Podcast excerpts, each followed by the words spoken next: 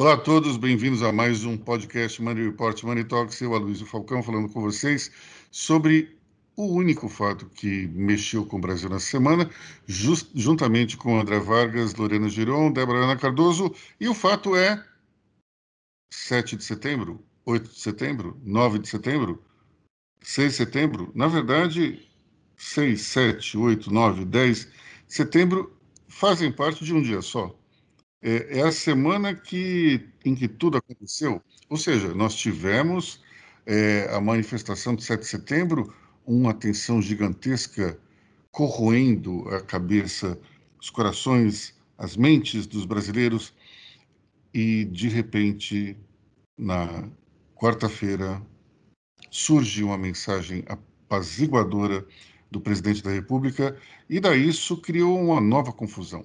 Interessante, porque é, nos, nas redes sociais contra o presidente, ele foi chamado de arregão, covarde, e nas redes sociais é, que apoiam o presidente, surgiu uma versão absolutamente maluca, na qual esse texto teria sido, na verdade, redigido com três dias de antecedência, fazendo parte de uma grande estratégia, enfim, uma lorota sem pé nem cabeça. É, mas eu acho é, que tanto um lado quanto o outro tenta, de alguma maneira, desconstruir talvez uma das poucas atitudes serenas e ponderadas de Jair Bolsonaro nesses quase três anos de mandato. Ou seja, ele exagerou, reconheceu que exagerou, escreveu, ou melhor, assinou, assumiu um texto bastante ponderado, na visão dos, dos, dos oposicionistas, um texto arregão, mas o fato é o seguinte: o Bolsonaro está naquele estágio, e como diriam os policiais americanos, tudo que você disser será usado contra você. Então, ele, ele recuou, foi criticado. Se ele tivesse ido em frente, seria criticado também. Se ele tivesse parado onde, onde estava, também seria criticado. Então, isso mostra como anda o estado de ânimo do, dos brasileiros. E o ponto mais interessante de toda essa salada é que, pela primeira vez na história desse mandato, os apoiadores do presidente ficaram insatisfeitos e contra ele, a, a ponto de alguns eh, focos de caminhoneiros que entraram no meio dessa história toda eh, fazendo bloqueios em rodovias, né, tentando apoiar o presidente na sua sanha é, é, assassina para acabar com, com o mandato de Alexandre Moraes. No meio dessa história, é, é quando o presidente pede para que eles não bloqueiem mais as estradas, há uma resistência. Inclusive, uma dúvida se de fato aquela gravação, aquela voz um áudio que foi distribuído pelos caminhoneiros, se aquela voz era de Bolsonaro. O ministro Tarcísio teve que gravar um vídeo. É, eu fiquei pensando, será que ele vai também usar um, um, um botar um jornal ali para mostrar a data, né, o dia, que nem é a prova de vida que os sequestrados utilizam, né? Mas, enfim, o ministro Tarcísio falou: não, pessoal, o vídeo é de ou melhor, o áudio de fato é do presidente. Então, é, interessante porque quando o presidente faz a coisa certa, ele desagrada a sua base.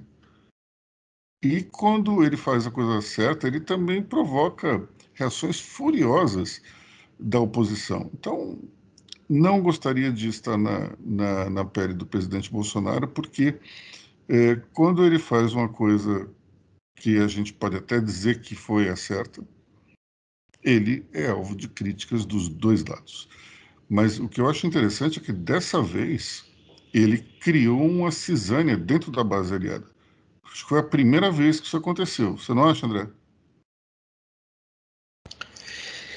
Você tem toda a razão, Luizio. É.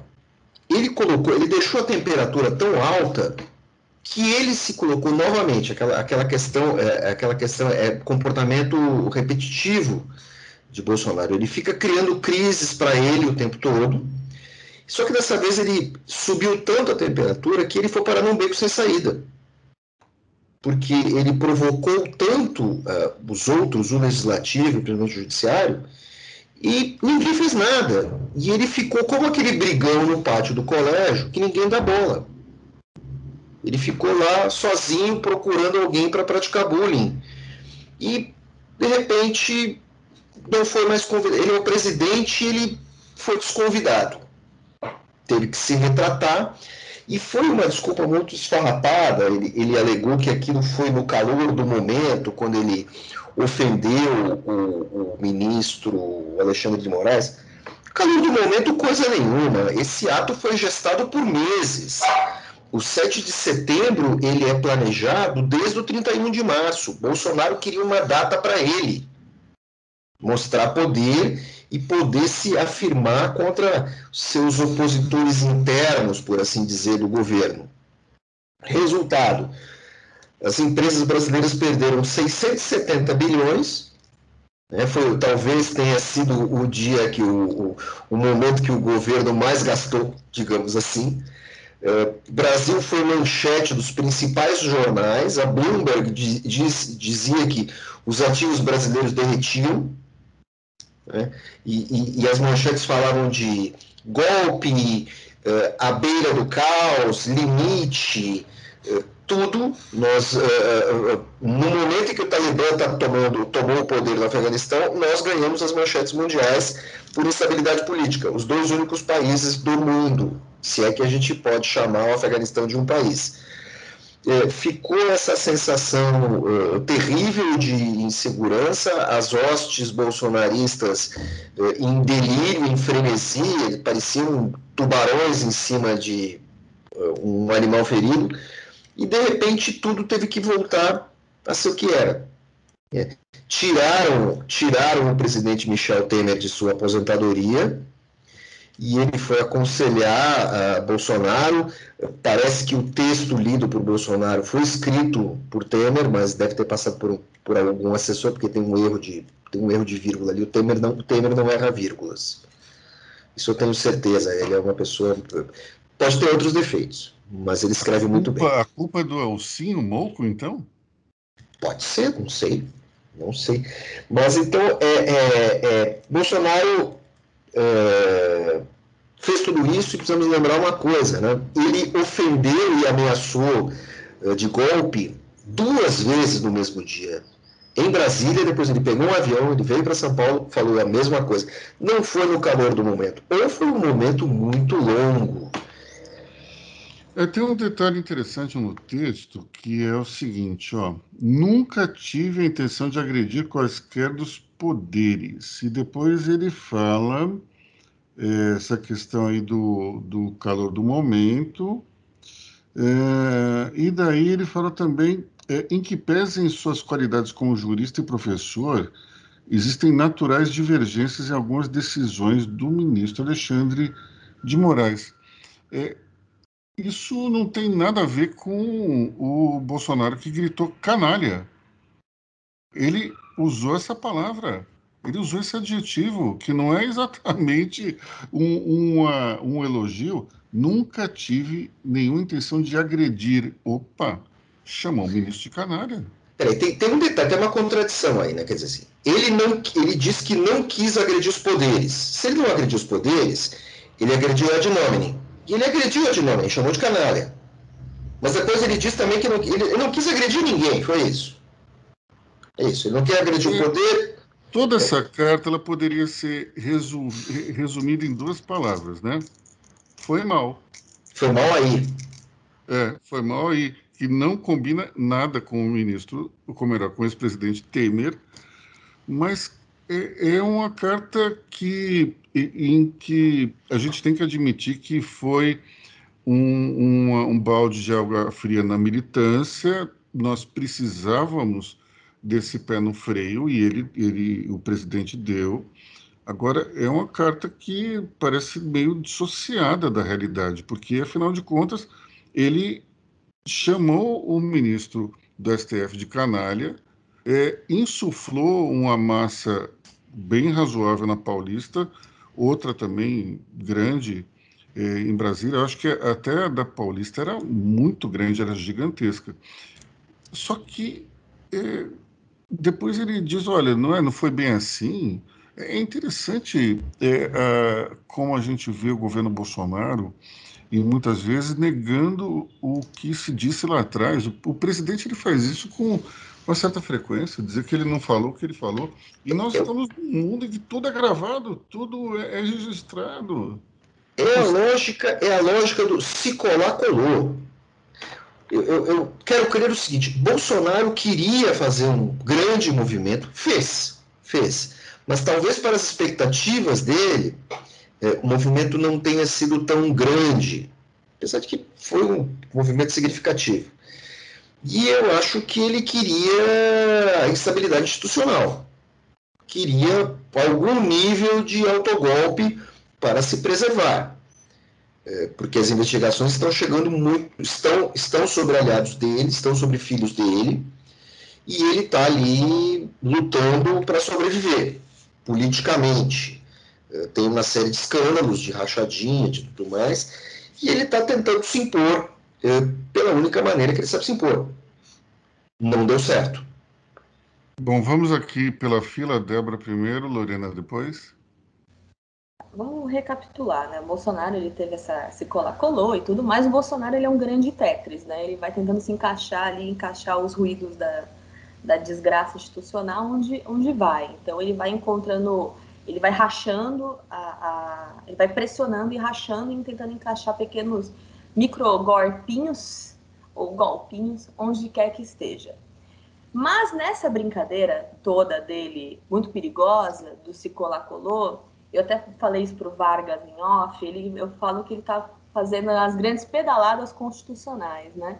Então, ele, ele a base dele, eles pegam a, a, a Constituição, por exemplo, e interpretam do jeito deles para se fazer valer um discurso que não, não é aquele que deveria estar sendo dito pelo mandatário da República. Então, por exemplo, um, um, um muito usado, ah, o, é, o, é, é, é o poder, é, é que era todo o poder emana do povo, enfim, essa palhaçada toda. E aí ele começa essa coisa do tipo, se eu fui eleito por, pela, pela maioria, então tudo que eu digo é lei. Como se ele fosse absoluto, né? Só que os três são três poderes. Todos, todo poder emana do povo. Essa, essa é a passagem, tá tentando lembrar. Desculpa, ouvintes, estou um pouco cansada. Todo poder emana do povo. Sim, se todos os poderes representam o povo, no caso. E no caso, a casa do povo é o Congresso, né? Porque dos deputados, né, no caso. Né? Porque, no caso, é o Congresso Nacional que destitui um presidente, e um presidente jamais teria poder para destituir qualquer deputado que fosse ou senador. E não ao contrário. Bom, eu diria que o AI-5 não, não é, é contraponto do que você diz, mas tudo bem. Sim, pode até, é questionável. Mas, de forma geral, o impeachment parte do Congresso. Sim. Né, neste caso a casa do povo é, no caso, o Congresso, e não e o, o executivo é a casa que executa as leis que partem do Congresso, porque o é, Estado mas também é eleito pelo povo, né? Débora? Também eleito, mas todas as casas representam o povo. Esse é o ponto. Não é, só ele. Eu acho que existe. Ele parte do princípio de que só ele representa o povo e ele vai deslegitimizando todos os outros. Eu, eu, concordo com você que ele tenta se apropriar, digamos, do aspecto democrático do cargo dele, achando que Sim. ele é o único representante, mas. E aí ele parte. Mas tem um ponto aí no discurso dele que insufla a militância, que é o seguinte: ele foi eleito. Sim. O Alexandre de Moraes não foi eleito. Então, quando você pega, embora o, o, Alexandre de Moraes tenha sido escolhido por um presidente que não foi exatamente eleito para o cargo, é um vice que assumiu, mas quando ele diz esses caras não foram eleitos e interferem na vida daqueles que foram eleitos, ele gera um, ele usa Esse um ruído. Ele usa um silogismo para criar um ruído na cabeça das pessoas. E isso tem uma certa ressonância na sua base e fora dessa base também. E esse isso. era o ponto que eu queria chegar, porque o STF, o Supremo, eles não foram eleitos por nós, mas estão lá por indicação de pessoas que foram eleitas por nós Exatamente. ou não. Uhum. No caso do, do Alexandre de Moraes, é por indicação do Michel Temer, que era vice de uma pessoa que foi eleita pela população. É, queira ou não, a chapa não. dele foi eleita. A é, chapa dele foi eleita. ou não. Ah, eu não votei no Michel mas ele estava na chapa que... Não, mas a chapa foi eleita, você vota na chapa. Tanto então... é que então aparece o nome e a foto do vice-presidente quando você aperta o confirma, não é verdade? É, não é secreto, né? Não é, uma, não, é, não é um grande segredo. Quem será o vice de fulano de tal? Não, é, Eu lá. que o vice do, do Bruno Covas, o prefeito de São Paulo, era quase secreto, mas tudo bem. É, o Alecrim Dourado era difícil de saber, realmente. Mas o ponto que eu quero chegar é: se todo, se, se todo poder emana do povo, todos os poderes representam o povo direta ou indiretamente. E, esta, e essas pedaladas, entre outras, como a ultrapassar as quatro dias da Constituição e todas essa, essas pedaladas que ele vai usando vão criando esses ruídos anticonstitucionais que vão deixando as pessoas mais confusas quando, quando você pergunta coisas básicas para elas, o que faz um senador.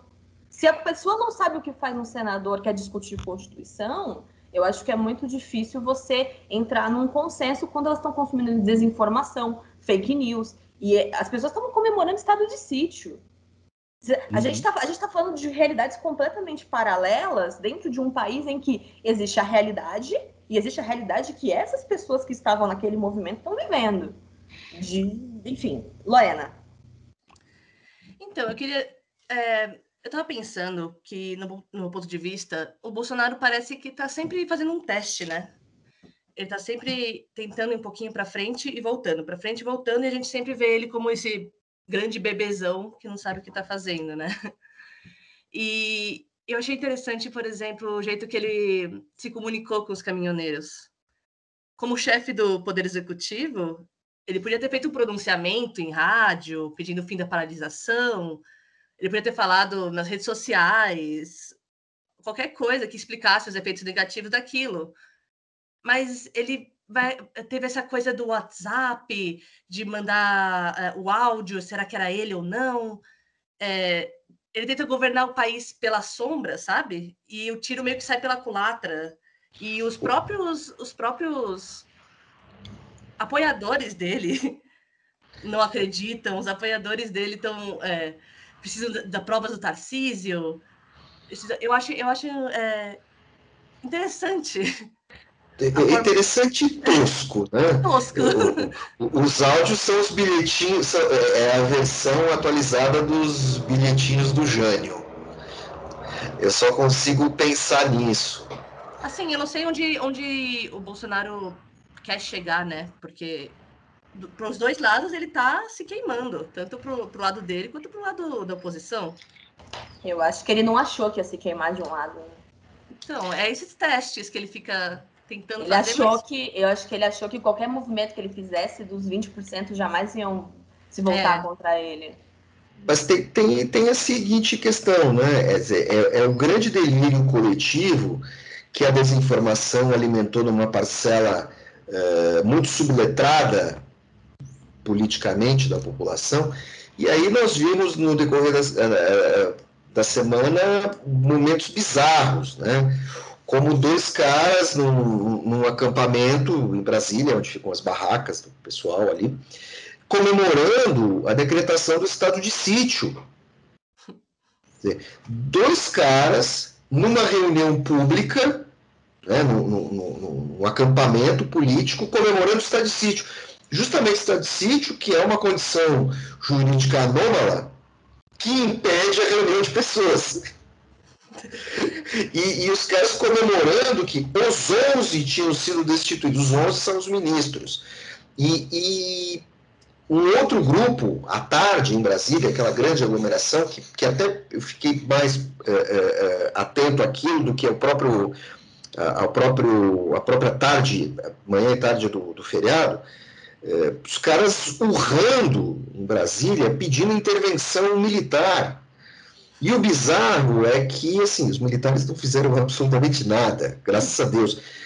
As pessoas vivem em realidades alternativas. E depois o, o Zé Trovão, duvidando da velocidade do áudio, e aí me vem o seguinte questionamento: quem vai ser o Bolsonaro de Jair?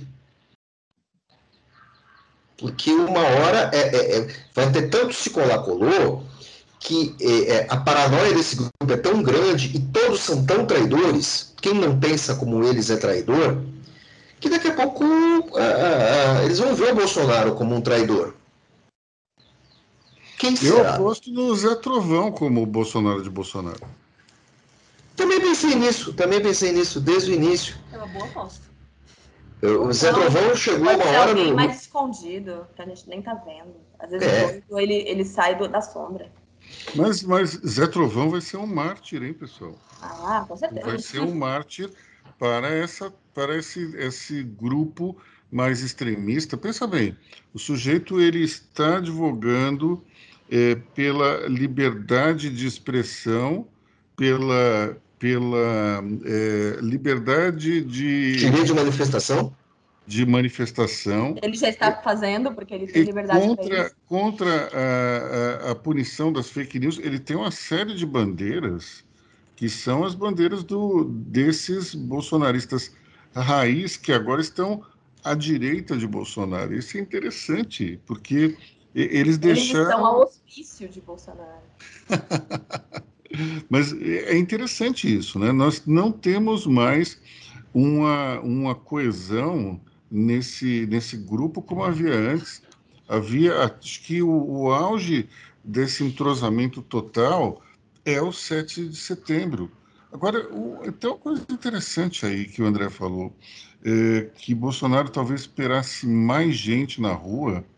Eu acho que na, na, em Brasília talvez, mas é, na Paulista, você acha que caberia mais gente, André? Acho que não, hein? Eu acho que não caberia mais gente mesmo, Aloysio, mas eu acredito que Bolsonaro esperava um grande movimento no Brasil inteiro, um movimento de massas, um, sabe? É aquele momento em que o governante começa a se descolar da realidade, começa a achar que o sujeito vai sair da beira da praia para ir se manifestar. Ou seja, ele achou que todas essas pesquisas que mostram que ele tem desaprovação crescente e majoritária eram uma invenção da imprensa e que, portanto, ele estava com o mesmo, digamos, cacife eleitoral de antes. É, talvez fosse isso. Talvez, talvez nem isso. Talvez ele achasse que os 20 e tantos por cento que ele tem que são, que são 20% bem mobilizáveis, ele, ele tem capacidade de mobilização, se convertesse em uma massa muito maior. Certo? Até com alguma violência, com alguma imposição, nós tivemos uh, uh, ampla circulação de fake news, como aquela que dizia que o ministro Alexandre de Moraes estava escondido na casa do Dias Toffoli, que depois iria para fora do Brasil. Várias, eh, vários delírios cognitivos políticos circulando livremente por aí, e de repente o único cara que percebeu a realidade eh, nessa turba toda foi o Zé Trovão, que fez, eh, na declaração dele, tem um detalhe fundamental. Eu não vou preso, eu não sou bandido.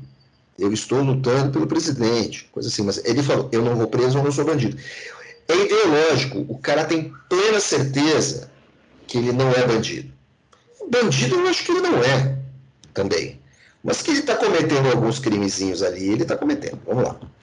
Agora, eu, hoje, se, você, se, a gente olhar na manchete do Globo.com, agora diz que esse recuo de Bolsonaro não foi bem é, assimilado pelos militares. Eu, sinceramente, não entendi muito esse, essa manchete, porque é, a, a impressão que me dá é que a, a carta escrita pelo, pelo ex-presidente Temer é uma carta que, que tenta trazer um, uma certa racionalidade ali ao, ao, comportamento do presidente. Vamos abrir aqui globo.com para a gente entender melhor o que o que está o que ó, Bolsonaro em ataques a Moraes e STF incomoda a ala militar diz Bela Megali do jornal O Globo é, a avaliação foi feita por integrantes das Forças Armadas que atuam no Palácio Planalto é que Bolsonaro mostrou subserviência a Moraes sem ter recebido uma contrapartida do ministro. Olha, eu acho, sinceramente, por ala militar, vamos entender Braga Neto, né?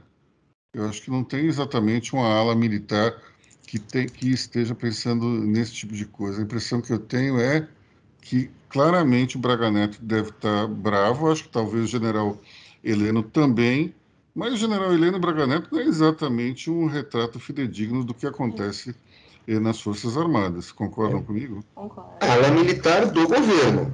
Sim. É, digamos falar militar do, do terceiro andar do Planalto, talvez, porque não vamos combinar que o exército. Militares deve, de gabinete, né? É, o exército deve ter ficado até aliviado com esse tipo de coisa. Agora, falar ala militar, parece que você tem as Forças Armadas em peso batendo é, continência para o Braga Neto e, e falando, é isso mesmo, nós, ele não pode se curvar a Alexandre Moraes. Opa, que isso?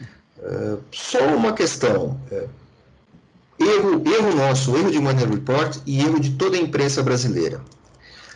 É, faltou alguém bater na porta da. bater ali na cancela do quartel, dizer assim, ó, tá todo mundo de prontidão ou é feriado geral? A imprensa errou. A imprensa deixou de apurar. Eu, você, entendeu? Todo mundo deixou. O exército está de prontidão? Se o exército estivesse de prontidão, alguma coisa. Se o exército não está de prontidão, acabou Maria. Olha, eu não fiz essa, essa consulta, mas eu acho que o exército não estava de prontidão, viu? Eu acho, quero voltar à questão da, das ruas lotadas. Eu tava, dei um, uma olhadinha aqui. Bolsonaro tem 7 milhões de seguidores no seu Twitter. Será que ele achou que esses 7 milhões iriam para as ruas? Com certeza. Com certeza. Será que é isso que ele estava achando? Interessante. Em tese. Né? Agora, como ele é o presidente vocês da lembram Vocês lembram do, da parada gay de 2000 e, sei lá, 2000 alguma coisa aí? É, eu não lembro, teve uma parada gay que, se não me engano, Datafolha ou Polícia Militar, eles não fazem uma medição do público da, da parada gay, não sei exatamente por quê. E não é mais parada gay, né? Parada LGBTQI+. Faltou um T, eu acho, enfim. É, e daí eles não, é, é, por alguma razão, o, a, a, o jornal Globo utilizou o número fornecido pelos organizadores. Organiza, e, inclusive, colocou isso na manchete, que a, a, o evento teria reunido 3 milhões de pessoas, segundo a organização. Aí, é, houve um meme que botava a foto da parada de um lado e a foto do 7 de setembro do outro, na, na Paulista. Aí a PM fez uma estimativa que eram 125 mil pessoas. E daí era o seguinte: é, o, olha só o que diz a imprensa: 3 milhões na parada e 125 mil no, no 7 de setembro. E eu tive essa discussão com alguns amigos eu dizia, mas peraí, eh, o grande problema é que os 3 milhões é uma estimativa absolutamente extraoficial dos organizadores. E a polícia militar, eu acredito que de alguns anos para cá, tem se esmerado nesse cálculo de concentração pública. O que me chama a atenção é que em toda manifestação de esquerda ou de direita aparecem especialistas em, em concentração demográfica. Pelo amor de Deus. Eu quero só. E se eu fizer uma pergunta aqui para você? Como é que se calcula a concentração demográfica? Vocês sabem como é que é? A PM parece que usa uma média, uma média de quatro pessoas por metro quadrado. Vocês já tentaram se juntar quatro pessoas no metro quadrado? É quase que, digamos, um rally rola. E você precisa estar literalmente espremido um no outro. Então, eu não sei exatamente é, como questionar os números, ou se, se a gente deve questionar. O fato é o seguinte: é, para a PM ter chegado a esses 125 mil, usaram alguma metodologia. A gente precisava entender qual é essa metodologia para discuti-la. É, mas é, é um dado que. Aí o pessoal fala: não, mas a PM é do Dória. Mas no 7 de setembro, é, um pouco antes do 7 de setembro, as pessoas falavam: ah, mas a PM é, está mancomunada com Bolsonaro. Bolsonaro está armando um golpe com as PMs, passando por cima do Exército. Os coronéis da PM são, estão insuflando os soldados a participar dos eventos de 7 de setembro, inclusive armados. Se falou tudo isso. Quer dizer, antes de 7 de setembro, a PM era de Bolsonaro. Aí, depois do 7 de setembro, quando se faz uma, uma avaliação de que havia apenas 125 mil pessoas na Paulista, aí a PM virou do Dória. Sim, como num passe de mágica, a PM que era de Bolsonaro virou do Dória. Então, onde está a realidade disso aí? Em nenhum dos casos. Eu não acho que a PM não é nem do Dória, nem do Bolsonaro. A PM era a PM, pessoal.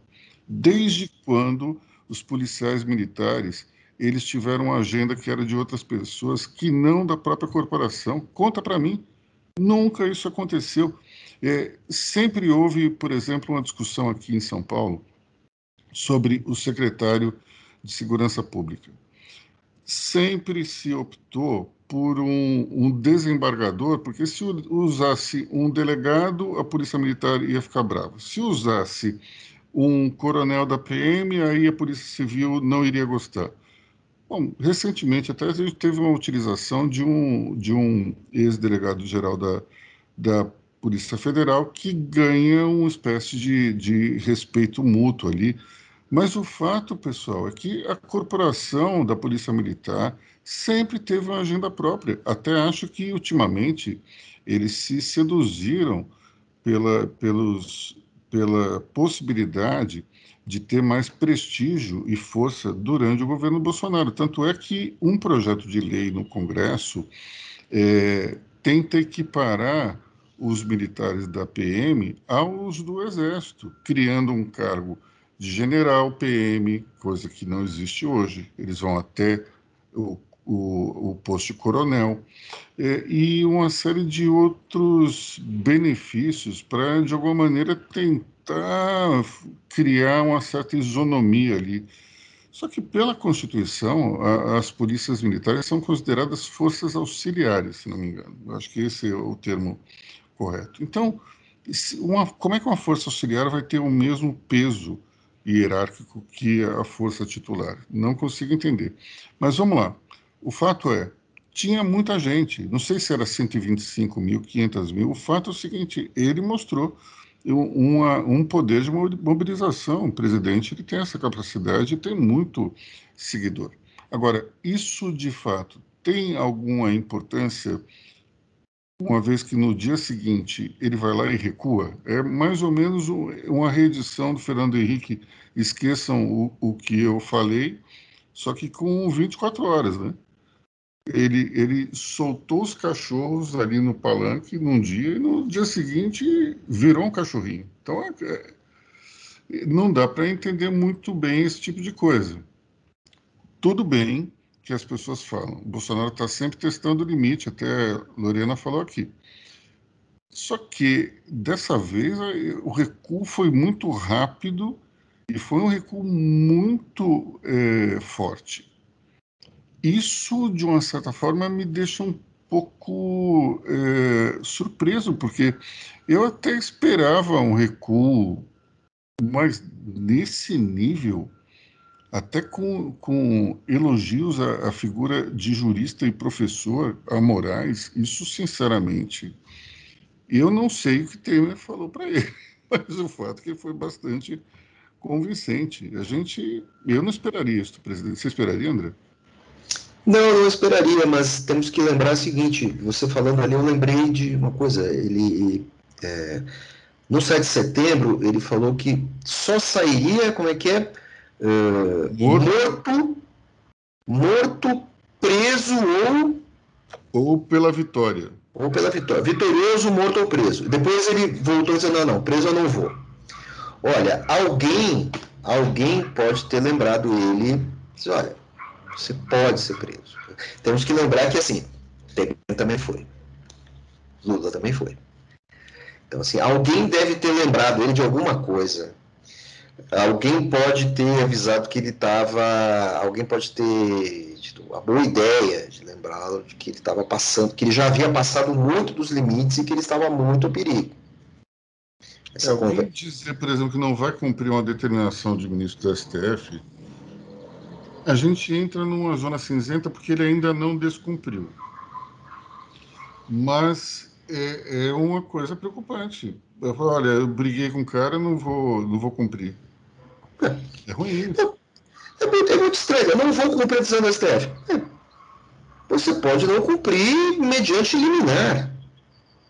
Pronto, o jogo continua. Tem uma decisão do STF, tem uma decisão de um ministro do STF. Agora, se essa decisão que eventualmente o presidente entra com recurso, defendido pela AGU, se essa decisão for votada no plenário do STF, acabou. Acabou. E o detalhe, né, com, com tudo isso que aconteceu, é, derreteu a segunda indicação do Bolsonaro para o STF o terrivelmente evangélico André Mendonça, é isso?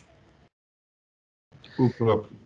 O próprio, é, eu acho que está muito inviável a indicação desse rapaz aí ao, ao Supremo, porque o Legislativo está furioso.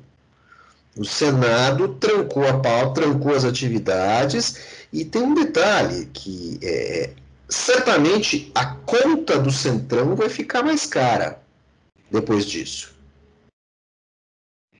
Olha, eu, eu arrisco até dizer que uma parte do Centrão meio que está desembarcando. Não o suficiente para criar um problema ou um impeachment, mas claramente esses caras eles são sobreviventes políticos e eles sabem quando o filme começa a ficar queimado. Uma parte do, do Centrão está se fingindo de morto, mas eles acreditam já que não podem virar a eleição ali associados ao Bolsonaro, dependendo do estado, né? Tem estado que tudo bem. No Sul, por exemplo, você ser aliado do presidente te garante uma certa eleição. Agora, é, alguns estados ali do Nordeste, a coisa está tá bem complicada. Débora. Falando nisso de virar as costas para o Bolsonaro e os desembarques do Centrão, Vale lembrar que tanto o presidente da Câmara e até o presidente do Senado, quando fizeram seus pronunciamentos, eles falaram muito sobre os problemas reais. E isso é interessante porque a gente tem que lembrar sempre que o Centrão e o, e o grande motor de, de, de, da eleição do Centrão são os redutos, né? E quando a gente está vendo aí esse problema de inflação, a crise econômica, agora com essa desconfiança do mercado, e a crise lá com os caminhoneiros e tudo mais, a gente vai ter mais problemas na agenda. A agenda de reforma provavelmente vai ficar parada e tudo mais. Nós veremos ver aí a situação econômica brasileira patinando mais ainda. Então, o, quais são os problemas reais? Redutos eleitorais. As pessoas que do, do, dia, o problema do dia a dia não é o, o ministro do STF, não é o, o, a grande conspiração chinesa, não é o Alexandre de Moraes, são as pessoas que não conseguem comprar gás, são as pessoas que não estão conseguindo comprar arroz, são as pessoas que não têm emprego. Então, quando o Centrão ele se coloca, e, e no caso ali encabeçado pelos presidentes das casas legislativas, eles colocam assim, focar nos problemas reais, porque eles serão cobrados nos anos legislativos em relação a isso. Uhum. Eles serão cobrados quando forem pedir voto. E eles não vão poder ficar usando que o ministro Alexandre de Moraes travou a pauta econômica. Eles não, vão poder ficar usando o argumento que o, que o Fux falou: olha, não vou poder aqui porque o Fux não deixou. Não, eles vão ser cobrados exatamente porque não tem comida no prato. Então, o Centrão ele tem esse instinto de preservação, não só do espectro legislativo ali dentro de votação de pauta, mas existe a sua supra, a sua supra preservação que é do espectro do, do reduto que é a cobrança de onde eles ganham a eleição. E ali é mais importante que o Bolsonaro, porque governos acabam, governos duram quatro anos e eles ficam, eles sempre voltam e eles sempre estão lá. E eles querem se manter ali. E quem está no poder não quer perdê-lo. A Luiz. Débora, tem uma, tem uma frase do Arthur Lira essa semana que diz que o governo está no looping negativo. Né? Essa frase ela mostra que o centrão é, começa a se incomodar com esse tipo de situação, né? É, eu vou ler aqui uma frase que está na coluna do Murilo de Aragão, publicada hoje pela revista Veja, que eu acho que é bastante interessante.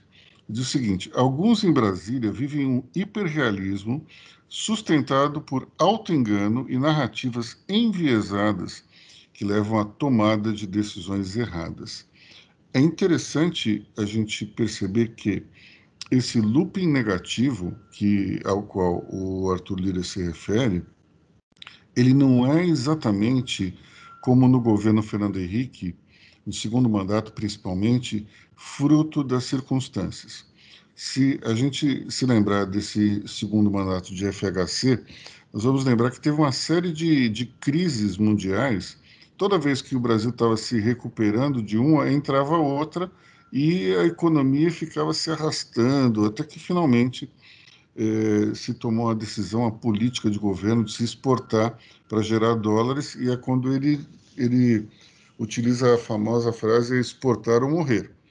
Bom, o que nós vemos hoje dentro do governo brasileiro é uma crise que, que emenda na outra e elas todas são criadas pelo próprio governo, para não dizer pelo próprio presidente. Então, é, são narrativas enviesadas, é um auto-engano frequente, e nós estamos aí numa situação em que, se antes todos os empresários faziam fé e, e, e olhavam, digamos, faziam aquele, aquele olhar meio cego para essas bravatas bolsonaristas, agora eu diria que boa parte do, do empresariado, para não dizer a maioria, cansou, não quer mais esse tipo de coisa, porque isso está interferindo nos negócios. Não é exatamente o Alexandre de Moraes que cria essa confusão, é a briga que se cria em função do Alexandre de Moraes. É, então, tá bom, ah, mas é que ele prendeu, ele prendeu o, o Roberto Jefferson, ah, mas ele está perseguindo o filho do presidente. Mas olha, o Roberto Jefferson foi preso seguindo, um pedido da PGR, hein? A Procuradoria-Geral da República mandou prender. E o, o, Alexandre de Moraes, ele acatou a decisão, ele é o pedido. Então, a culpa é do ministro Alexandre de Moraes ou a culpa é da PGR? Vamos tentar entender melhor isso aí. Da on, o pedido vem da PGR e o, o Supremo ele autoriza. A, a, culpa, digamos, dessa instabilidade é do Supremo que autorizou, da PGR que pediu? Eu diria. Eu, eu acho que a responsabilidade é eventual, a responsabilidade eventual é do transgressor, é do investigado. Exatamente. Então, se o governo ele acaba tomando as dores do investigado em nome da liberdade de imprensa, ou melhor, de expressão, nós temos aí uma situação interessante. A imprensa não está tão preocupada com a liberdade de expressão do Roberto Jefferson e o governo está. Tem alguma coisa esquisita aí. Se os principais atores interessados na liberdade de expressão não se movimentaram pela pela causa de Roberto Jefferson e o presidente se movimenta, tem alguma coisa esquisita. Ou o presidente está errado ou a imprensa está errada. Agora, os dois não. Eu sempre falo, volto a falar, da solução de Itamar. Você tem um assessor, você tem um aliado que cai nas malhas da lei, é investigado. O presidente vai lá, se pronuncia publicamente: olha, ele é meu secretário, ele é meu aliado, eu acredito nele, ele tem direito de defesa, ele vai se defender. Se tudo for, se ele for comprovar sua inocência, ele volta ao meu convívio. Eu acho que na vida, na vida da gente, a gente acaba fazendo isso. E foi isso que aconteceu com o Henrique isso é isso? Exatamente. É, a gente faz isso na vida também. Assim. É, é eu tenho um amigo que, um conhecido, matou duas pessoas no acidente de carro foi processado, foi preso, pegou cadeia, desgraçadamente, acabou com uma família inteira.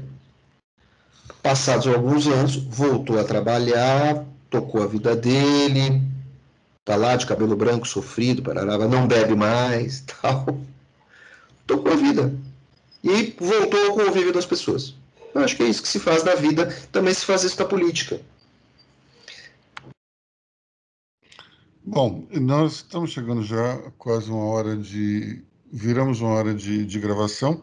Eu vou dar a palavra para a Débora. Considerações finais, por favor. É uma consideração final, mas é uma pergunta importante. Se Michel Temer tivesse respondido os e-mails da Pfizer, teríamos vacinas mais cedo? Não, porque a Pfizer não ia entender o que Michel Temer escreveu, porque você como é faz mesóclise em inglês e tal. E também tem uma outra consideração final, a uma jabuticaba. Meu Deus. Jabuti, a tentativa de jabuticaba. É, alguns políticos preparam uma das PECs mais bizarras da história da República, que é o seguinte: é a PEC da cota para o segundo turno. É uma eles querem fazer cota para a terceira via. Quando você uma eleição presidencial vai a segundo turno, o terceiro mais votado tem direito, teria direito de participar. É uma bizarrice que esculhamba de vez com a lógica do segundo turno. Nossa, mas isso é uma distorção absurda. Tentativa de jabuticaba. Ou tentativa de jabuticaba, assim, é, é, é a maluquice né, da cota da terceira via. Cara, seja ela qual for. Eu nunca vi.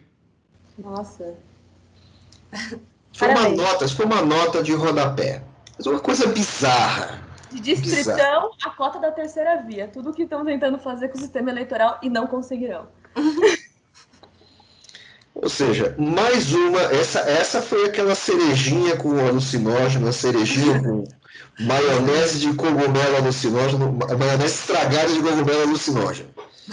Nossa, que Meu Deus do céu. Bom, com, com esse comentário do, da maionese, da viagem da maionese estragada de cogumelo, encerramos este aqui o nosso é podcast. É o verdadeiro vinho de Brasil feito com jabuticabas. Vinho de jabuticaba. Que delícia. Meu Deus.